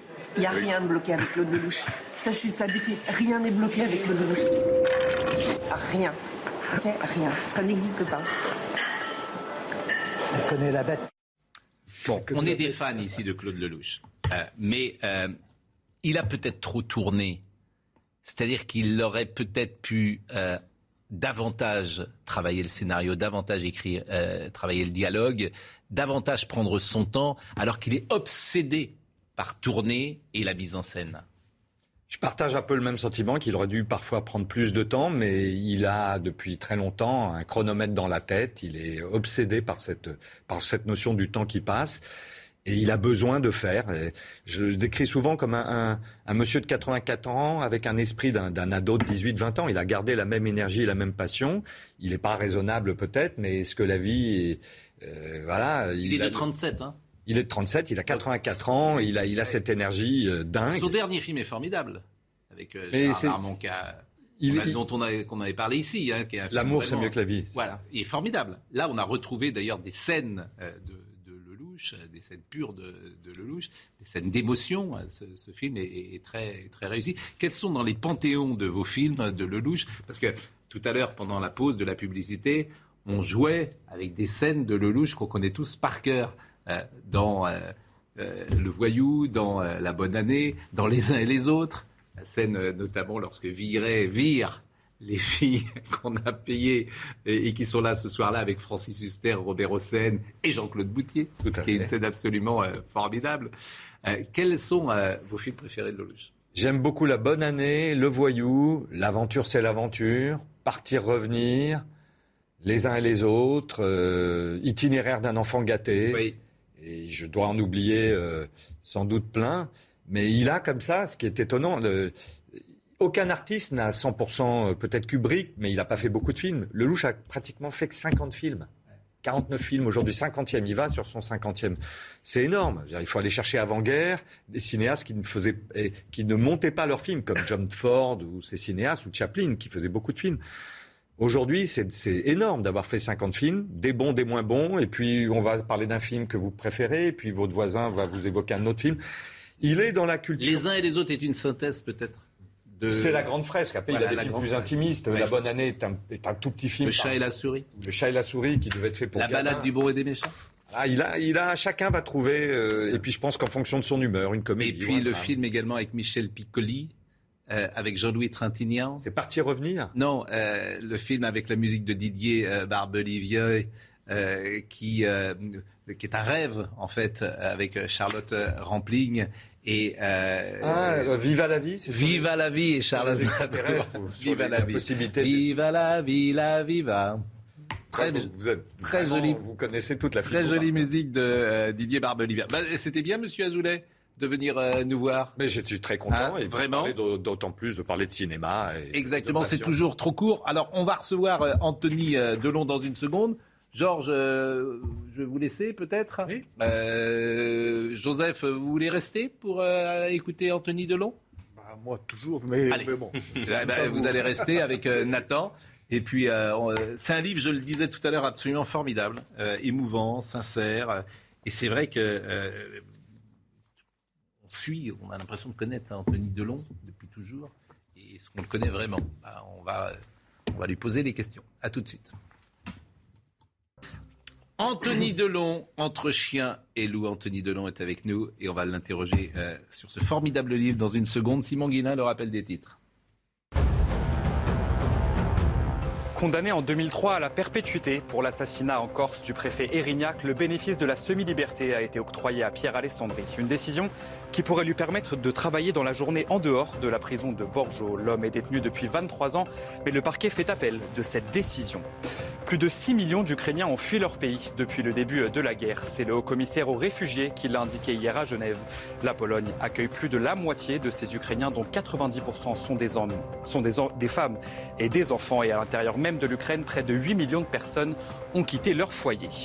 À 80 km au sud de Los Angeles, un incendie a détruit une vingtaine de maisons luxe ce jeudi. Environ 80 hectares ont été brûlés, forçant des centaines de résidents à évacuer leur domicile. Les incendies sont très fréquents dans cette région des États-Unis. Bonjour Anthony Delon. Bonjour. Et merci d'être avec nous. Merci de m'avoir invité. Ça nous fait très plaisir. Anthony Delon, entre et loup. Euh, tout ce qui est dans ce livre, de la virgule, de l'écriture, du choix des photos, c'est vous qui l'avez décidé. Absolument. Et ça, c'est important. Et évidemment, moi, je ne veux pas faire de psychanalyse à deux balles, mais vous avez mis une photo d'enfant de vous. Quel âge vous avez sur cette photo? C'est en 69, c'est sur le tournage de Borsalino, j'ai 5 euh, ans. Pourquoi vous avez choisi une photo de vous à 5 ans? Parce que je parle de mon enfance. Et que, et que j'aime cette photo. Euh, bon, euh, à la base, je suis dans la rue, sur le trottoir, je joue avec une petite, une petite voiture Matchbox, vous savez, une petite 404. Euh, voilà, et j'adore cette photo, et, puisque je parle de l'enfance, et je pense qu'elle raconte aussi tout le, elle raconte le livre, elle raconte, quand on voit le, l'entre chien et loup et qu'on voit cette photo, on, sait de quoi on parle. Alors évidemment, euh, tout le monde vous connaît depuis toujours, tout le monde suit euh, votre parcours. Certains doivent vous envier depuis toujours. Quand ils avaient 15 ans, 20 ans, ils vous voyaient, ils disaient ah, quelle chance Ça doit être le, d'être le fils d'Alain Delon. C'est une chance? C'est la vie. C'est comme ça. Il n'y a, rien. La, perfection n'existe pas. Euh, il, y a, toujours des, bonnes choses et des, mauvaises choses. Euh, le plus et le moins, le chaud et le froid. Enfin, je veux dire, euh, voilà. Comment grandir au sein d'une famille où l'amour serait la première victime d'une malédiction qui se transmettait de génération en génération? Comment dépasser les violences, la peur, l'omerta et ne pas se soulager à notre tour sur nos proches et gagner ce combat, celui d'une vie le plus dur, celui que l'on mène contre soi pour devenir résilient et enfin avoir droit à la liberté, liberté de penser, d'aimer, de vivre tout simplement, et aussi à travers mes yeux et mes souvenirs, quand la porte se referme et que les micros sont éteints, liberté de raconter l'histoire de notre famille, notre clan. Mon père, ma mère, mon parrain, Mireille d'Arc, Loulou, ma marraine. Voilà, ça c'était c'était notre clan. C'était c'était les gens. C'était je dis c'était puisqu'ils sont tous partis. A pas mon père, Dieu merci, mais voilà, c'est les gens avec qui j'ai grandi et c'était ma famille. Et, et euh, il y, a, deux ans de cela, quand euh, on a diagnostiqué un cancer du pancréas à ma mère et qu'elle était condamnée, euh, on était parti en vacances pour ce qui devait être ses dernières vacances et ce qui a été ses dernières vacances. Et, euh, et tout à coup, si vous voulez, j'ai ressenti le besoin de, à ce moment-là, j'ai eu peur, j'ai eu un grand sentiment de vide à l'intérieur de moi, puisque mon père avait fait son AVC, les autres étaient partis, Mireille, mon parrain, tout le monde, ma mère allait me quitter. Euh, et, j'ai eu besoin d'inscrire dans le marbre des souvenirs. Et encore une fois, ce n'était pas un livre, c'était une série. Et j'ai présenté à, mon ami Dominique Besnéard les 20 pages, 15 pages Word de cette série. Il m'a dit je le prends, c'est je prends les droits tout de suite avec Media One. Et, ce n'est qu'après ça que j'ai été contacté par le Cherche Midi à qui j'ai dit non, puisque je fais déjà ça. Et ensuite, c'est en réfléchissant et en parlant avec Dominique où je me suis dit peut-être que ça serait pas mal finalement d'écrire un livre parce que ça donnerait un terreau aux scénaristes qui vont travailler sur, sur l'histoire. Et, euh, et, on va gagner du temps. Pensais, j'ai écouté ce que vous disiez tout à l'heure sur le louche. Moi aussi, je suis un peu obsédé par le temps qui passe. Ça va trop vite. Et, et c'est comme ça qu'est né le livre. Et j'avoue que je le regrette pas parce que si j'étais resté sur les arches narratives de cette série, je mmh. j'aurais pas été aussi loin. Et il y a beaucoup de choses que j'ai comprises que je n'aurais pas comprises en, en écrivant ce livre. Mais la malédiction de l'amour. La série, pardon. La malédiction de l'amour. Oui. Dites-vous. C'est-à-dire qu'on s'aime pas chez les Delon? On s'aime mal. Et on s'aime à la folie, mais on s'aime mal. Et, c'est ça que j'ai compris. Euh, enfin, c'est il y a un certain temps, si vous voulez, et j'en parle parce que je dis aussi au début du livre, euh, euh, c'est une histoire universelle. Il n'y a pas de famille parfaite. Euh, moi, je vois autour de moi depuis toujours, je veux dire, qu'on s'appelle Delon, Pierre, Paul, Jacques, euh, des familles se déchirent, les, les, les, enfants souffrent. Je le vois maintenant les, avec les, les, amis de mes, de mes gosses. Moi, j'ai des enfants qui ont 21 et 26 ans et, et je le vois. Et, et en fait, il y a des blessures euh, qui nous empêchent d'être heureux, qui nous empêchent d'être nous-mêmes. Et nous, dans notre famille, on a souffert d'abandon. Et il y a beaucoup de gens qui souffrent d'abandon. Et depuis deux mois et demi ou trois mois que ce livre est sorti, j'ai rencontré beaucoup de monde dans les salons, etc. Et les gens viennent me voir en me disant, et ça, ça c'est une récompense extraordinaire. Parce que tout d'un coup, vous dites, tiens, ce livre, finalement, il me dépasse. C'est, ah, ça m'a fait du bien, j'ai compris des choses. Euh, vous savez, bah, des histoires très diverses. Hein. Il y a même des parents qui ont été abandonnés par leurs gosses, euh, qui ont disparu à la majorité. Et, dix ans sans, aucune nouvelle, rien du tout. Voilà. Et, nous, c'était l'abandon. Et, oui, ces malédictions qui se, qui se transmettent de génération en génération, puisque pour se soulager, eh ben, on reproduit. Et vous avez trouvé, par exemple, que vous avez cassé ce rythme infernal avec vos propres enfants? Moi, je l'ai fait, oui. Je l'ai fait il y a quelques années déjà, hmm. absolument. J'ai compris un jour et, j'ai réussi à, à, à, à, inverser la, la tendance. Euh, des années durant, cette phrase résonnera dans ma tête accompagnée de mille questions, la plus douloureuse étant naturellement M'aimait-il? Et moi, est-ce que je m'aime suffisamment? À 57 ans, je n'ai pas encore la réponse. Certains événements de ma vie personnelle ces dernières années m'ont plongé à nouveau dans le doute. Le corps peut devenir une arme, mais les mots également. Je ne sais pas laquelle laisse le plus de traces. Vous savez pas? Je pense que c'est les mots qui laissent le plus de traces. Et, oui, et, c'est vrai, voilà, ça c'est une des choses que j'ai compris en, écrivant ce livre et que j'aurais sans doute pas approché avec le scénario. C'est, je me suis posé cette question est-ce qu'aujourd'hui je m'aime suffisamment, mais pas d'un point de vue narcissique, égocentrique. Hein, ça veut dire euh, prendre soin de soi. Oui. Euh, et, et j'ai pas encore vraiment cette réponse et j'y travaille. Donc je pense que non, pas encore, pas assez. Mais paraît-il qu'il n'y a qu'une chose qui rend euh, heureux dans la vie, c'est l'estime de soi. C'est? L'estime de soi. Paraît-il, c'est la seule chose qui peut rendre heureux d'être bien avec soi, de s'aimer, c'est ce que vous dites. Mais votre père, par exemple, il vous aime? Oui, on s'aime. On s'aime dans cette famille. Euh, et, vous me dites, est-ce que la victime, c'est l'amour? On peut s'aimer. La, question, c'est de bien s'aimer. Mm. Euh, et, bien sûr, et, ma mère euh, était un être d'amour, mais, mais voilà, elle aussi a été abandonnée. Elle aussi a été abandonnée. Euh, il y a des photos que je voulais vous montrer. Alors, je suis allé euh, évidemment sur euh, le compte Instagram où on voit des photos absolument magnifiques que vous avez. il y a une photo qui montre cette, comment dire, cette enfance. Jean-Claude Brialy, votre père, votre mère bien sûr, et Visconti. Ça, c'était mon baptême. Et alors, les deux, les deux, les deux, comment dire, comment on appelle ça, porte-bougie là, les deux. Candélabres. Oui. Euh, nous ont été, en fait, m'ont été offerts par Visconti, donc à mon baptême. Et, ça a été un grand sujet de discussion. Bon, aujourd'hui, tout ça est terminé. C'est que ma mère en a pris un et, mon père un. Et puis un jour, j'ai dit, mais ils sont à moi, c'est. c'est bien ça. Et il voulait pas me le rendre. Finalement, ma mère m'a rendu le sien et mon père a toujours le sien. C'était pour moi. La deuxième photo que je voulais vous montrer, que, j'ai, euh, que je trouve, alors évidemment, cette beauté euh, absolument incroyable de, vos parents et cette, euh, cette image. Euh, mais on savait, par exemple, que votre père était parfois loin de vous, mais vous racontez aussi, votre mère allait assez loin de vous aussi pendant cette période. Ma mère, non, pas, pas, là, parce que là, j'avais pas 4 ans. Mes parents ont divorcé quand j'avais, j'avais 4 ans, justement. Et, et ensuite, ma mère est, est, partie et, on s'est installé, on s'est installé à Saint-Germain.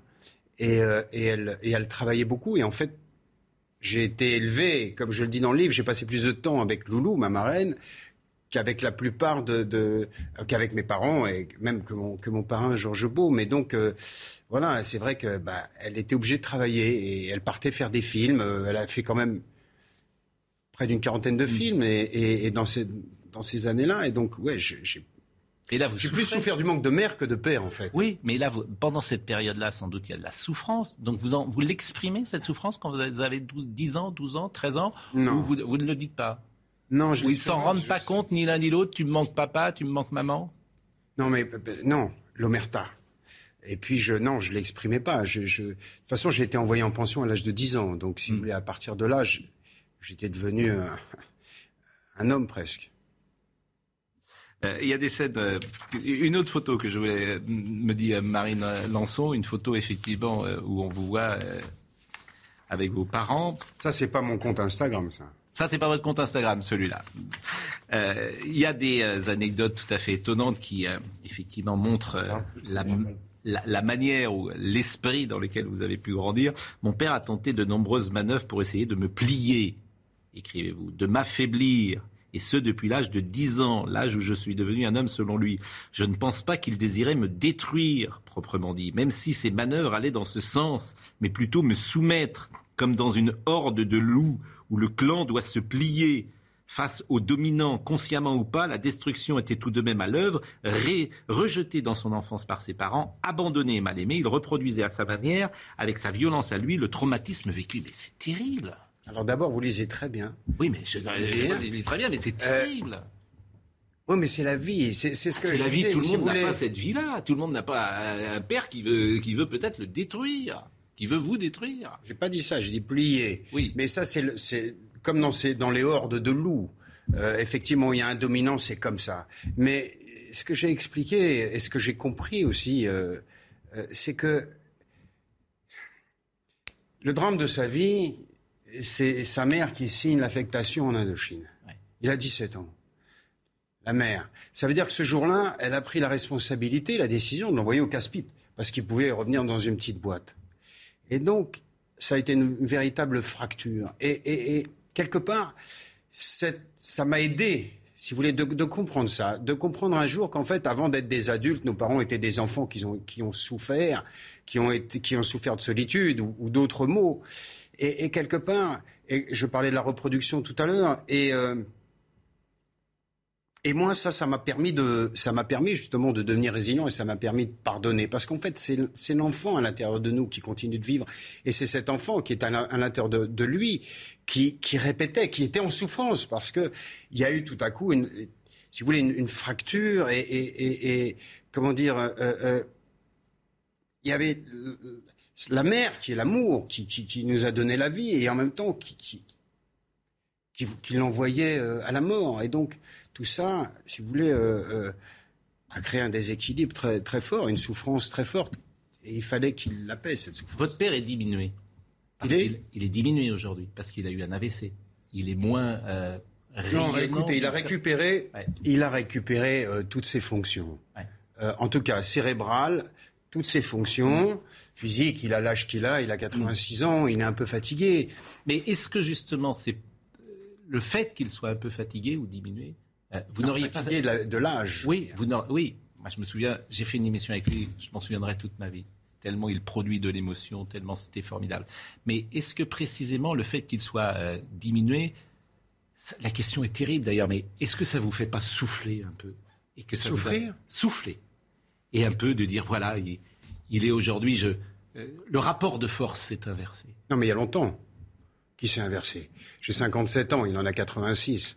Si vous voulez, ce rapport de force, il s'est inversé il y a longtemps. De force physique, vous voulez dire de, de, de. Moi, j'ai cessé d'avoir peur de lui à 17 ans. Donc, si vous voulez, euh, ça, fait, ça fait longtemps. Non, moi, ce qui m'importe aujourd'hui, et ce que je vois, et ce qui me rend heureux, vous dites diminuer, j'aime pas ça, mais en même temps, vous avez raison, dans ce sens où quand on vieillit, rappelez-vous ce que disait De Gaulle, hein, la vieillesse c'est un naufrage. Donc à partir du moment où on vieillit, bah oui, on commence à avoir mal, on marche moins bien.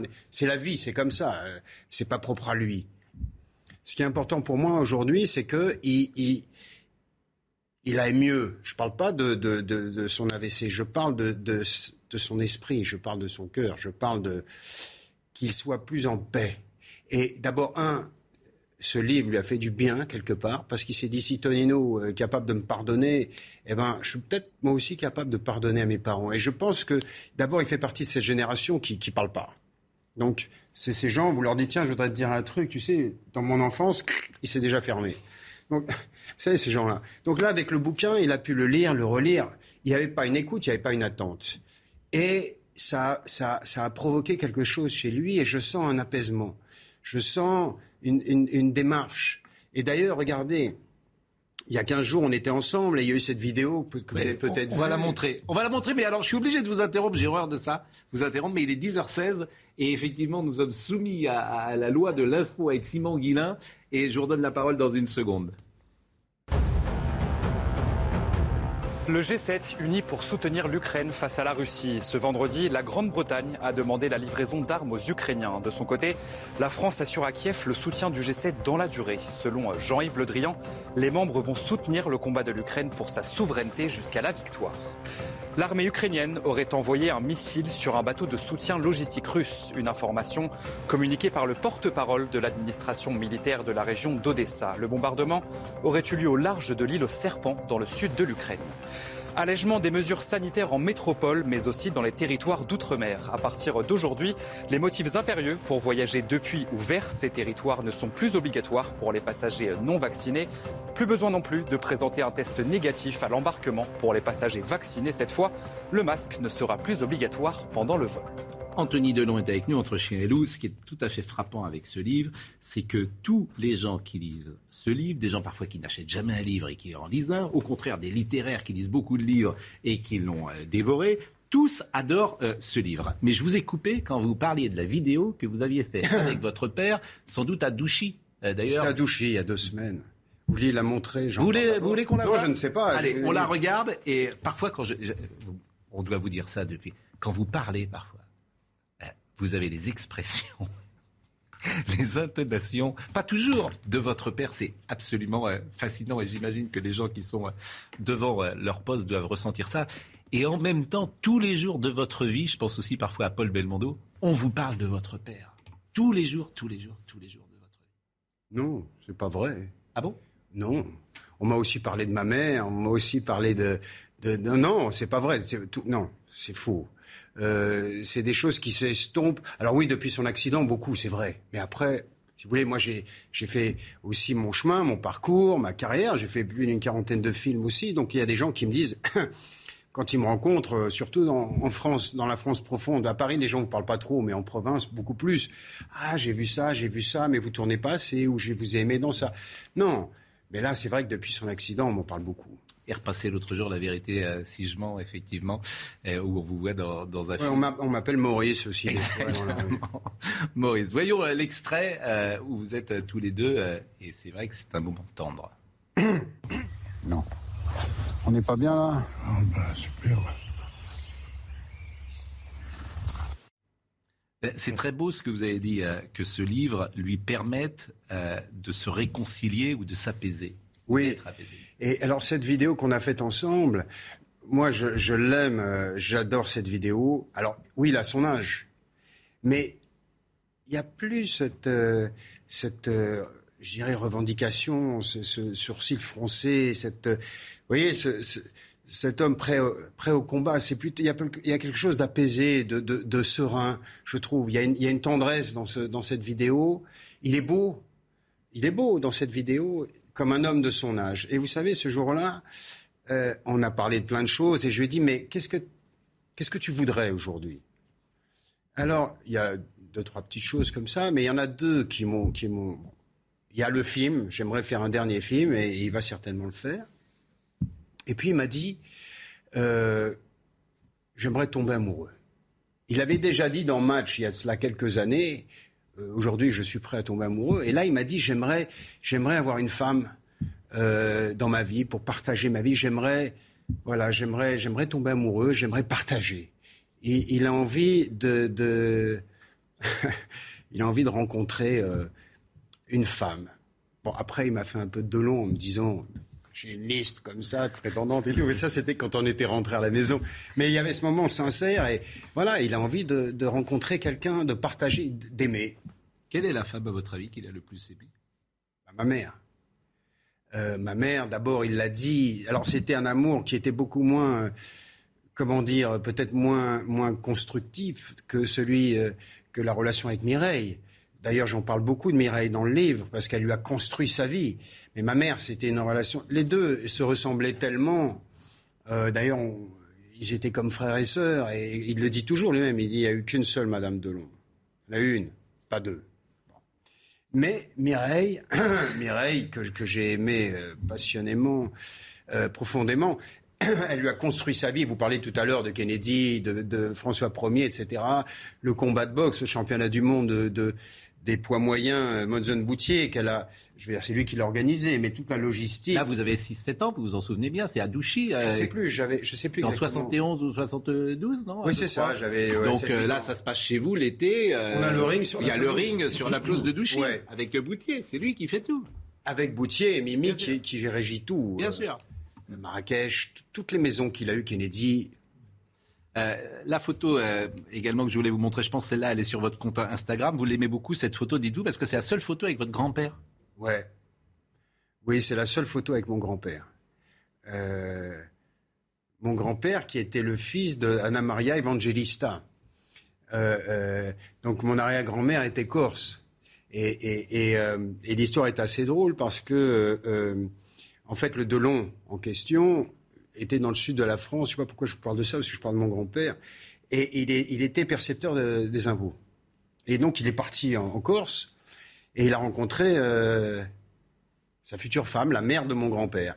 Et ils sont tombés amoureux, il a voulu l'épouser. Évidemment, il n'a pas pu parce qu'il venait du continent. Donc, il l'a enlevée et euh, ils se sont mariés en France et ensuite ils sont rentrés. Enfin bon. Et oui, mon grand-père, euh, mon grand-père qui est mort en 77, et je dis dans le livre, un jour j'étais assis avec mon père, on déjeunait tous les deux, et, euh, et je lui dis, mais il est mort en quelle année? Je parlais d'Omerta tout à l'heure, ce silence, parce qu'on est aussi responsable de ce silence, parce que quand on pose pas de questions, et, on, et moi j'ai jamais posé de questions, euh, et il m'a dit, bah, en 77. Et là, tout d'un coup, j'ai eu un choc. Je lui ai dit, attends, mais je suis né en 64. Il est mort en 77. J'avais 13 ans. J'ai jamais connu mon grand-père. J'ai jamais rencontré. Et là, euh, ouais, il m'a dit, bah ouais. Il m'a dit, de toute façon, euh, lui, il s'en foutait de tout. Je sais pas. Mais c'est vrai que ça a été, voilà, je raconte et ça a été un choc et j'aurais bien voulu euh, partager des choses avec mon grand-père. Mais j'aime cette photo. Dans ce que vous racontez, vous jouez au tennis. Le prof s'arrachait les cheveux.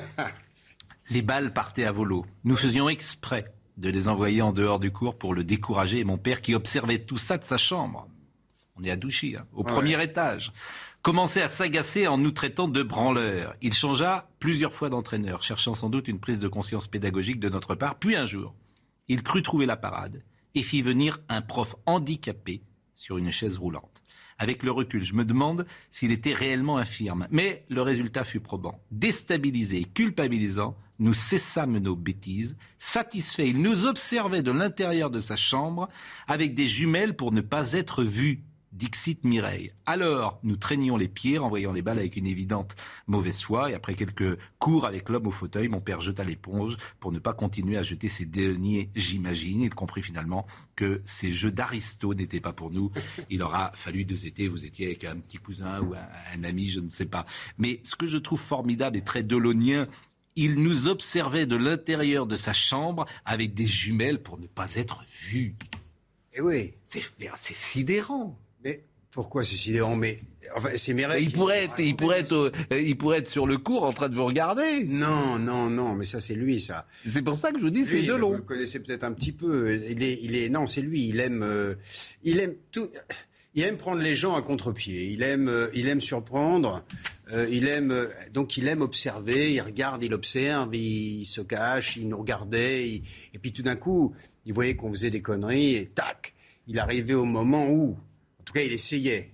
Parce qu'on était vifs quand même. Hein. Il ne voulait pas vous montrer qu'il était attentif et. Non, non, était- il, se- non, il nous observait pour, alors, dans le cas du tennis pour voir ce qui se passait, et, mais dans d'autres cas pour attendre le moment pour nous prendre sur le, le fait accompli. La main dans le sac, je dirais. D'accord, la main dans le sac. On a des photos que je voulais euh, vous montrer, encore quelques photos euh, qu'on a puisées ici euh, ou là. Euh, je ne sais pas. Excusez-moi, je vous coupe juste une seconde. Oui. Le prof handicapé, quand même, Oui. c'était fort. Oui. C'était malin. Et, et c'est là- où, ces derniers mots, je me suis dit, mais est-ce que tu penses qu'il était vraiment handicapé, ce prof? J'en ai parlé avec ma cousine. Oui. Je dis, j'ai appelé. Et je dis, tu crois qu'il était handicapé, ce mec-là? Et elle m'a dit, oui. Mais moi, j'ai quand même un doute. On a des photos, euh, Marine, ou pas Voilà, alors cette photo, j'adore cette photo. Parce que je trouve qu'elle fait sens. Elle je parle trouve- pour elle-même. Hein. Voilà, je trouve qu'elle fait tellement sens. Vous faites tellement doux et gentil euh, sur cette photo et tellement, euh, voilà, vous êtes, euh, j'allais dire, vous êtes l'enfant sur cette photo d'une certaine manière. Et lui est, est delonien, quoi. Il est, il est représentation il est- ou dolonesque, je ne sais pas comment on dit. On, est- on reste toujours l'enfant de ses parents. Mais moi, c'est vrai que, que je suis quelqu'un de, de doux, de, de gentil. Bon, après, en lisant le livre, vous, vous avez pu constater que on n'arrive pas à me plier. Mais ma nature, elle est douce, gentille. Et voilà, je vais vers les gens. faut juste pas me m'emmerder, quoi. Mais voilà, donc c'est oui, c'est vrai, c'est nos deux personnalités, mais lui aussi quelque part. Tout ça, le côté dolonien, c'est une, c'est une. Il est plus dur que vous. Comment? Il est plus dur que vous. Il joue les durs. Je sais pas, regardez, vous avez vu l'enfant? Parce que c'est aussi le propos. Je dis euh, tout- à tous les détracteurs aussi, je crois qu'il y en a quelques-uns euh, qui seraient. Vous savez, la vraie force, je pense que, voilà, c'est pas forcément. C'est la confiance en soi. Vous dites effectivement dans le livre que euh, euh, ceux qui vous attaquent, s'ils avaient pris la racine carrée des coups que vous avez pris, euh, ils seraient même plus là. En gros. Voilà. C'est ce que Ça se passe dans la tête. c'est ce que vous dites. Euh, c'est ce que je dis. Euh, parmi les anecdotes qui m'ont fait euh, sourire, un après-midi où mon père était en tournage, Mimi euh, reçu pour le thé le président Valéry Giscard d'Estaing, qui était une connaissance, puisqu'ils avaient tous les deux soutenu la campagne présidentielle de 74. Le bruit courait à l'époque qu'il était un homme à femme et du coup ne devait pas être insensible au charme de Mimi. Malheureusement pour lui, ce jour-là, Delon finit de tourner en avance sur l'horaire et rentra à Kennedy à l'improviste. Kennedy parce que vous aviez un appartement sublime au dernier étage de l'avenue Kennedy dans le 16e arrondissement. Je ne pense pas qu'un président, surtout en fonction, ne se soit jamais fait virer de la sorte. Lorsque mon père tomba sur eux dans le salon rouge, piqué au vif, il eut ces mots. Bonjour, monsieur le président. Je ne reçois pas chez moi les gens que j'invite. Je ne reçois, chez moi, pardon, que des gens que j'invite. Je vous demanderai donc de quitter les lieux immédiatement. Giscard, bien élevé, sans doute un peu fébrile, le salva poliment et quitta les lieux par la grande porte sans discuter. C'est vrai? Oui, mais évidemment. ça, vous l'avez vu, vous non, On vous l'a raconté? C'est Mimi qui me l'a raconté. Et c'est ce que je vous disais tout à l'heure. C'est Mimi qui l'a raconté. D'ailleurs, on a fait ensemble une émission avec Giscard. Pas très longtemps. Et mon père euh, l'a raconté à sa manière, puisqu'il, je ne sais plus comment, dans cette émission, il dit, il, dit qu'il est tombé sur Giscard sur son palier, mais c'est faux. Et d'ailleurs, je lui ai dit au téléphone, après qu'il ait lu ce, passage, je lui ai dit, mais tu as parlé de ça à la télévision? Il me dit oui. Je lui ai dit, t'as pas tout dit? Il me dit non. et, je lui dis, mais, et là, je lui dis, mais tu l'as quand même sorti euh, Manu Militari. Et je lui dis, qu'est-ce que tu aurais fait si ça avait été De Gaulle? Il y a une seconde comme ça, il me dit si ça avait été De Gaulle, ça n'aurait pas été pareil. Et puis après, il me dit euh, de toute façon, De Gaulle se serait jamais retrouvé dans cette situation. C'est vrai. Euh, moi, je me rappelle, puisque vous parlez de Lelouch, c'est pas Lelouch, la Ferrari, là, le camion de lait avec Giscard euh, à 6 heures du matin quand il était, il est rentré dans un, je crois que c'était la Ferrari Bien sûr, bien sûr, bien sûr. Bien sûr. Un je ne sais pas que c'était la Ferrari Lelouch, mais euh, l'histoire du camion de lait, effectivement, et, je ne citerai pas euh, la comédienne euh, qui est impliquée ou dont on dit qu'elle est impliquée, effectivement, dans cette affaire, mais qui était une jeune femme charmante. on terminera tout à l'heure avec le rapport avec Mireille Darc que vous avez jusque dans les derniers instants, puisque manifestement, au moment où elle part, vous êtes, vous êtes présent. on montrera également un extrait de Philippe Labro, puisque chaque dimanche, il est sur C8, mais c'est Simon Guillain pour le dernier appel avant que nous nous quittions. Au point mort, depuis plusieurs années, les négociations sur le nucléaire civil iranien ont été rouvertes. Une déclaration faite en Allemagne par le chef de la diplomatie de l'Union européenne, Joseph Borrell, où il participe à une réunion du G7 des ministres des Affaires étrangères. Les États-Unis face à une pénurie, une pénurie de lait pour bébés. La semaine dernière, 43% des préparations de lait pour nourrissons étaient en rupture de stock. Une situation prise très au sérieux par la Maison-Blanche qui assure faire tout son possible pour y remédier. Un séisme de magnitude 5 entendu sur Mars. C'est le plus grand séisme jamais enregistré sur une autre planète que la Terre. Il a été enregistré par le sismomètre InSight de conception française. Philippe Labros sera donc dimanche. Il n'a jamais fait tourner Alain Delon. Il a fait tourner Jean-Paul Belmondo, d'ailleurs, euh, deux fois. Euh, il reçoit Eric Neuf. Écoutez, euh, Philippe Labro. Première chose, président du jury, Vincent Lindon. Oui, très bon choix, à mon avis, ça, Vincent Pourquoi parce que Vincent Lindon, c'est quelqu'un d'incontournable maintenant. Et puis il a vraiment la baraka, il a eu le prix d'interprétation pour la loi du marché, il a joué l'an dernier dans la Palme d'Or Titane, cette année il est président du jury, et la suite, je ne sais pas ce que ça va donner, c'est Macron va le nommer ministre de la Culture. Mais d'abord, pourquoi pas? C'est un cinéphile, oui. il connaît très très bien le cinéma, et pas seulement le cinéma français, il peut vous réciter des dialogues de Sautet, de Truffaut absolument par cœur, en y mettant beaucoup du sien. Et puis je crois que c'est un esprit libre. Je ne sais pas s'il parle anglais pour euh, savoir discuter avec euh, tous les membres du jury. Bah, il faudra, hein, parce qu'il y a beaucoup d'anglo-saxons. Oui, oui, il y a, l'actrice Rebecca Hall, il y a le réalisateur Jeff Nichols là, de Take Shelter, il y a l'Iranien Faradi, mhm. il y a Lajli qui avait tourné Les Misérables, et puis euh, ce sera peut-être un, un président, non, dictateur, on ne sait pas. L'essentiel chez Labro, dimanche à 23h sur C8. Vous avez compris qu'on parlait du festival de Cannes. Euh, Anthony Delon entre chien et loup, euh, quelques heures avant sa mort, et vous parlez de Mireille d'Arc, alors que j'étais sa dernière visite aux alentours de 19h30 et que Pascal, son mari, avait eu la délicatesse de nous laisser tous les deux. J'ai pu pratiquer ce qu'on appelle un accompagnement. Elle était dans un passage éprouvant. Dans le bouddhisme, ce moment est appelé un bardo, une phrase transitoire, et j'ai senti qu'elle avait besoin d'aide en lisant ça, j'étais intrigué quand même. Et peut-être ne dites-vous pas tout. Peut-être y a-t-il derrière cela une sorte de secret ou d'expérience vécue à ce moment-là? Non. Comment ça? Je comprends pas ce que vous voulez dire. Des choses que vous avez ressenties quand vous dites euh, elle était dans un passage éprouvant. Oui, c'est un. On appelle ça un bardo et peut-être euh, y avait-il des choses euh, d'une spiritualité. Oui, c'est un passage où ça va nous arriver à tous, hein, parce que s'il y a une certitude qu'on a, c'est celle de, de, mourir un jour.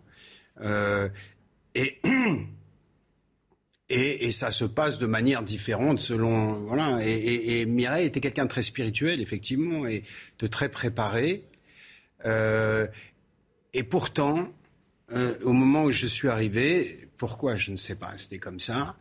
Euh, elle était dans un passage difficile. Vous savez, euh, y a, on a un instinct de survie qui est très fort à l'intérieur de nous. Et il y a l'esprit, et il y a le, le corps, il y a l'instinct. Et il y a une résistance, il y a eu quelque chose, il y a eu une souffrance psychique, il y avait une peur, certainement. Voilà, et elle l'a exprimé, notamment euh, en appelant sa mère. C'est parlant à Et paraît-il le dernier mot que chacun C'est fou, hein, beaucoup, beaucoup, beaucoup. Pas tous. Le dernier beaucoup. mot, ce serait maman. Souvent. Mais euh, pour parler, il y a une chose que je voudrais dire, parce que c'est vrai, on parle de Mireille, on parle, on parle de mon père, tout ça. Mais à la base aussi, quand j'ai parlé d'inscrire ces images dans le marbre, et quand j'ai parlé de ce clan, c'était de rendre un hommage à mes guides à mes murs porteurs. Parce qu'aujourd'hui, je suis ce que je suis. Si je suis l'homme que je suis aujourd'hui, c'est beaucoup grâce à eux. C'est mon parrain, Georges Baume, et c'est ma marraine, qu'on appelait Loulou. Et j'ai voulu leur rendre un hommage. Et comme disait souvent, d'ailleurs, entre chien et loup, c'est une phrase de mon parrain, c'est lui qui m'a appris ce que c'était qu'entre chien et loup. Et, euh, euh, et j'ai eu envie aussi de remettre certaines choses à leur place, et notamment pour lui. Parce que quand je raconte le début de la carrière de mon père, comment ça s'est passé, Saint-Germain-des-Prés, la rue Saint-Benoît, ce type qui vient frapper, et Baume avait... Euh, comment il était en place à l'époque, il avait pignon sur rue dans le cinéma français, et, voilà, il y a eu cette association des deux, Delbo, la société, et qu'ils ont monté ensemble, et voilà, ils ont fait ce parcours tous les deux. Et, et c'est un livre, ça. effectivement, d'abord. Bah, je vous remercie grandement. Vous pensez qu'il nous écoute, Alain Delon? Euh, Non, à 10h, il dort encore. il dort, bah, il est 10h30. Bon, en tout cas, on l'embrasse. Euh, c'est une star euh, immense. C'est la, la, dernière star vraiment euh, vivante. Et Jean-Paul étant parti, c'est vrai. Exactement. Euh, je vois qu'il y a une grande complicité entre vous et Paul Belmondo, d'ailleurs. Oui, on se connaît depuis longtemps. Oui. Je rêvais d'être un Belmondo quand j'étais gamin. en tout cas, en vrai, c'était une famille parfaite. C'était la famille en or, comme dans la. la... Et c'est une réalité. Merde. Et pourquoi ils partent en vacances ensemble Ils les emmènent sur les tournages? Donc, vous voyez, c'est pas c'est pas la fonction d'acteur, de star qui fait la différence, c'est l'homme. Et donc, Bébel, il emmenait ses gosses avec lui partout. Et moi, je disais putain, et pourquoi moi ça se passe pas comme ça? Non, j'étais jaloux. Je voulais être un Bébel, moi. Il était l'enfant de Vraiment, merci. On déborde de trois minutes. Je suis désolé avec Jean-Marc Morandini, mais votre livre est formidable. Il merci. Est, il est très intelligent, il est tendre, il est généreux et c'est un livre d'amour pour votre père, vous l'avez dit. Donc, euh, et pour ça... tous les autres aussi. Exactement. Je trouve que c'est un livre vraiment qu'il faut, qu'il faut lire. Merci beaucoup, merci Anthony Delon. Et pardon à Jean-Marc Morandini pour euh, ce retard. Euh, merci à Arthur Muriot à, qui était avec nous, Marine Lançon, Jérôme Guilleux était à la réalisation, Grégory euh, était au son, Ludovic Lébar était à la vision. Merci, belle semaine. Rendez-vous lundi. Imagine the softest sheets you've ever felt. Now imagine them getting even softer over time. That's what you'll feel with Bowl and Branch's organic cotton sheets. In a recent customer survey, 96% replied that Bowl and Branch sheets get softer with every wash. Start getting your best night's sleep in these sheets that get softer and softer for years to come. Try their sheets with a 30-night guarantee. Plus, get 15% off your first order at bowlandbranch.com. Code BUTTERY. Exclusions apply. See site for details. Hey, it's Paige DeSorbo from Giggly Squad. High quality fashion without the price tag. Say hello to Quince. I'm snagging high-end essentials like cozy cashmere sweaters, sleek leather jackets, fine jewelry, and so much more. With Quince being 50 to 80% less than similar brands. And they partner with factories that prioritize safe, ethical, and responsible manufacturing. I love that. Luxury quality within reach. Go to quince.com slash style to get free shipping and 365 day returns on your next order. Quince.com slash style.